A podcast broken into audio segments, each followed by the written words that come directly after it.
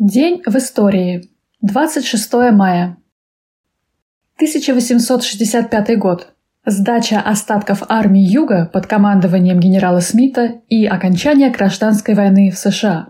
Гражданская война шла в 1861-1865 годах между Союзом северных промышленных штатов с одной стороны и Конфедерацией 11 рабовладельческих сельскохозяйственных штатов Юга Северяне под руководством президента Авраама Линкольна боролись за отмену рабства во всех американских штатах.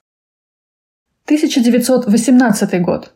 26 мая 1918 года советское правительство объявило о плане строительства Волховской ГЭС. Первые строительные работы по сооружению станции начались в январе 1919 года. Однако тяжелое экономическое положение и гражданская война не позволяли вести строительство достойными темпами. Когда же был разработан план Гуэрло, предусматривающий строительство ряда гидроэлектростанций и утвержденный 21 декабря 1920 года постановлением о плане электрификации России, Волховская ГЭС вошла в него первоочередным объектом ввиду исключительной государственной важности работ по электрификации Петрограда. 19 декабря 1926 года Волховская ГЭС имени Владимира Ильича Ленина была введена в действие. 1918 год. 26 мая 1918 года мятежные чехословаки под командованием Гайды захватили Новониколаевск, ныне Новосибирск. Чехословацкие части входили в состав австро-венгерской армии, с которой Россия воевала во время Первой мировой войны. Они находились на территории России в качестве военнопленных и перебежчиков. Из них сформировали Чехословацкий корпус в составе русской армии с целью борьбы против Австро-Венгрии на стороне Антанты. После того, как советская Россия вышла из империалистической войны, чехов было решено отправить домой через Владивосток. Однако чехи подняли мятеж и стали захватывать города, а в них имущество и золото по всему протяжению Транссибирской железной дороги. Чехословацкий мятеж стал одним из исходных пунктов гражданской войны. 26 мая 1918 года грузинская делегация приняла ультиматум Османской империи о выходе Грузии из состава Закавказской Демократической Федеративной Республики была провозглашена Грузинская Демократическая Республика, просуществовавшая как независимое государство до 1921 года. Закавказская Федерация распадается на три независимые республики – Грузию, Армению и Азербайджан. 26 мая 4 июня 1918 года в Москве состоялся первый Всероссийский съезд Советов народного хозяйства, признавший необходимым переход к дальнейшей национализации крупной промышленности. Съезд принял положение об управлении национализированными предприятиями, разработал меры для повышения трудовой дисциплины и производительности труда. При обсуждении вопроса об организации национализированной промышленности на съезде выявились большие разногласия. Левые коммунисты и анархосиндикалистски настроенные делегаты стремились ослабить роль централизованного руководства в промышленности. Владимир Ильич Ленин подверг решительной критике первоначальный проект резолюции съезда. Цитата. «Коммунизм требует и предполагает наибольшую централизацию крупного производства во всей стране. Поэтому общероссийскому центру, безусловно, надо дать право подчинять себе непосредственно все предприятия данной отрасли. Областные центры свои функции определяют в зависимости от местных, бытовых и прочих условий, согласно общепроизводственным указаниям и решениям центра. Отнять право у Всероссийского центра подчинять себе непосредственно все предприятия данной отрасли во всех концах страны, как это вытекает из проекта комиссии, было бы областническим анархосиндикализмом, а не коммунизмом. Конец цитаты. 1919 год. Верховный совет Антанты обратился к Колчаку с нотой, в которой сообщалось, что правительства США, Англии, Франции, Италии и Японии готовы признать его правительство всероссийским и увеличить ему помощь при условии, что он установит демократическое правление и признает права национальных меньшинств. 1921 год. 26 мая 1921 года открылась 10-я Всероссийская конференция РКПБ.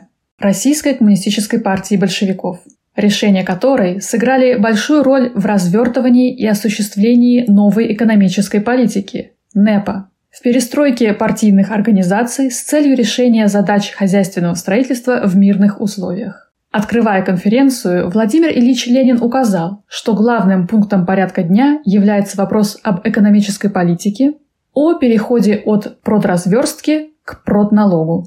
В своем докладе на конференции Ленин разъяснил значение и пути осуществления НЭПа как политики, проводимой всерьез и надолго, подчеркнув, что задачей является упрочение союза рабочего класса с крестьянством на экономической основе, подъем сельского хозяйства, налаживание правильного товарообмена между сельским хозяйством и промышленностью, обеспечение подъема крупной промышленности и проведение электрификации страны как базы для построения социалистического общества. Отмечая первоочередность задачи поднятия сельского хозяйства для создания необходимых продовольственных фондов, Ленин особо подчеркивал значение крупной промышленности. Действительной и единственной базой для упрочения ресурсов, для создания социалистического общества является одна и только одна – это крупная промышленность. 26 мая 1921 года белогвардейцы совершили переворот во Владивостоке при помощи японцев. У власти был поставлен промышленник Меркулов. 1931 год. В Харбине создана крупнейшая организация русского зарубежья – Российская фашистская партия. Всероссийская фашистская партия, ВФП, до 1934 года Русская фашистская партия, с 1937 года Российский фашистский союз.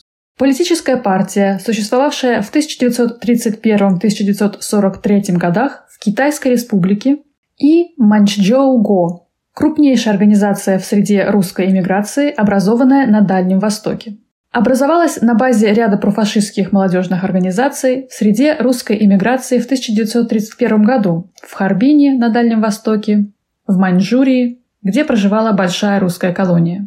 Лидер партии – советский эмигрант Радзаевский, основоположник русского фашизма, один из руководителей русских эмигрантов в Маньчжурии. В 1943 году партия была запрещена японскими властями, в 1945 году Радзаевский вернулся в СССР, где был немедленно арестован, а через год осужден и расстрелян. Помимо Маньчжурии, отделы партии существовали во многих странах Европы, Латинской Америки, Северной Африки, США, Канаде и Австралии в местах проживания русских эмигрантов. Общее число членов РФС в 1938 году было примерно 30 тысяч. Эта международная организация белоэмигрантов со штаб-квартирой в Харбине имела связи в 26 странах мира и сотрудничала со многими фашистами в мире, например, с Арнольдом Лизом, основателем имперской фашистской лиги в Великобритании. 1933 год. 26 мая 1933 года правительством Дольфуса запрещена Коммунистическая партия Австрии – 1941 год. 26 мая 1941 года в оккупированной нацистами Северной Франции начинается двухнедельная забастовка шахтеров под руководством французской коммунистической партии. 27 мая бастовало 550 шахтеров, а к 4 июня их число достигло 64 тысяч человек из общего числа 83 тысяч шахтеров. 1942 год. Подписание в Лондоне договора между СССР и Великобританией о союзе в войне против фашистской Германии и ее сообщников в Европе и о сотрудничестве и взаимной помощи после войны. 1947 год. 26 мая 1947 года в СССР отменена смертная казнь. Однако в январе 1950 года по многочисленным просьбам трудящихся смертную казнь вернули, как меру наказания для изменников Родины, шпионов и диверсантов. В 1954 году высшая мера распространилась и на лиц, совершивших убийство при отягчающих обстоятельствах. 1948 год. В ЮАР объявлено начало политики апартеида. Апартеид – это официальная политика расовой сегрегации, которая проводилась правившей в Южноафриканском Союзе и Южноафриканской Республике национальной партией с 1948 по 1994 год. Среди белых против апартеида боролись некоторые организации ветеранов Второй мировой войны, особенно ввиду того, что проводящая апартеид национальная партия в военный период симпатизировала нацизму, а также белые члены Южноафриканской коммунистической партии. Усиление репрессий относительно небелого населения заставило активизировать свою деятельность Африканский национальный конгресс – АНК. К руководству в организации стали приходить более радикальные лидеры.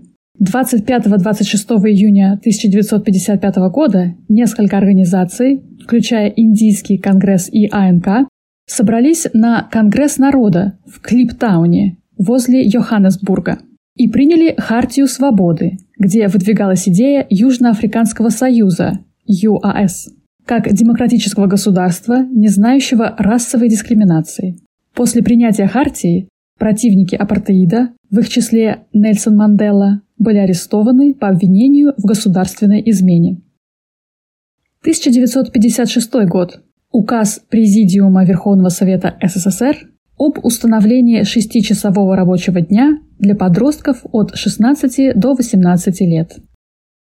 1980 год. Запущен Союз-36 с первым космонавтом Венгрии Берталаном Фаркашем. 1988 год. Принят закон о кооперативах, предоставлявший больше возможностей для индивидуальной трудовой деятельности. 1995 год состоялось торжественное снятие границ между Россией и Белоруссией. Союзное государство – это надгосударственное образование между Российской Федерацией и Республикой Беларусь с поэтапно организуемым единым политическим, экономическим, военным, таможенным, валютным, юридическим, гуманитарным и культурным пространством. Этапы становления союзного государства. 1996 год. Договор о создании Сообщества Беларуси и России. 1997 год. Договор о Союзе Беларуси и России. 1998 год. Договор о создании союзного государства. 2014 год. Начались бои в Донецком аэропорту. Бои в Донецком аэропорту – это боевые действия между вооруженными формированиями непризнанной Донецкой Народной Республики и вооруженными силами Украины за контроль над стратегическим объектом – Международным аэропортом Донецк в ходе конфликта на востоке Украины 2014-2015 года. Длительное противостояние закончилось отходом украинских подразделений с территории аэропорта в середине января 2015 года. 2020 год. Начало массовых антирасистских протестов в США – Протесты в США начались 26 мая 2020 года в Миннеаполисе, штат Миннесота, как реакция на убийство афроамериканца Джорджа Флойда во время задержания офицером полиции Дериком Шовином, который держал колено на его шее в течение почти 8 минут, в то время как еще трое офицеров смотрели на происходящее. Шовин и трое других офицеров, участвовавших в задержании, были позднее арестованы. В течение нескольких дней протесты распространились по всей территории США. В июне они прошли более чем в двух тысячах городов в 60 странах мира. По оценкам специалистов, в протестах в июне-августе 2020 года участвовало от 15 до 26 миллионов американцев, что делает протесты крупнейшими в истории США. Протесты проходили в рамках антирасистского движения Black Lives Matter, с английского «черные жизни важны», зародившегося в США еще в 2013 году. Время протестов пришлось на пандемию коронавирусной инфекции. Большая часть протестов были мирными протестами против полицейского насилия и расизма. Однако в некоторых городах они перешли в беспорядки, бунты, мародерство и столкновения с полицией. Очевидно, что без классовой основы борьбы и организующей роли партии рабочего класса такие протесты никаким серьезным изменениям не приведут. Таким был этот день в истории.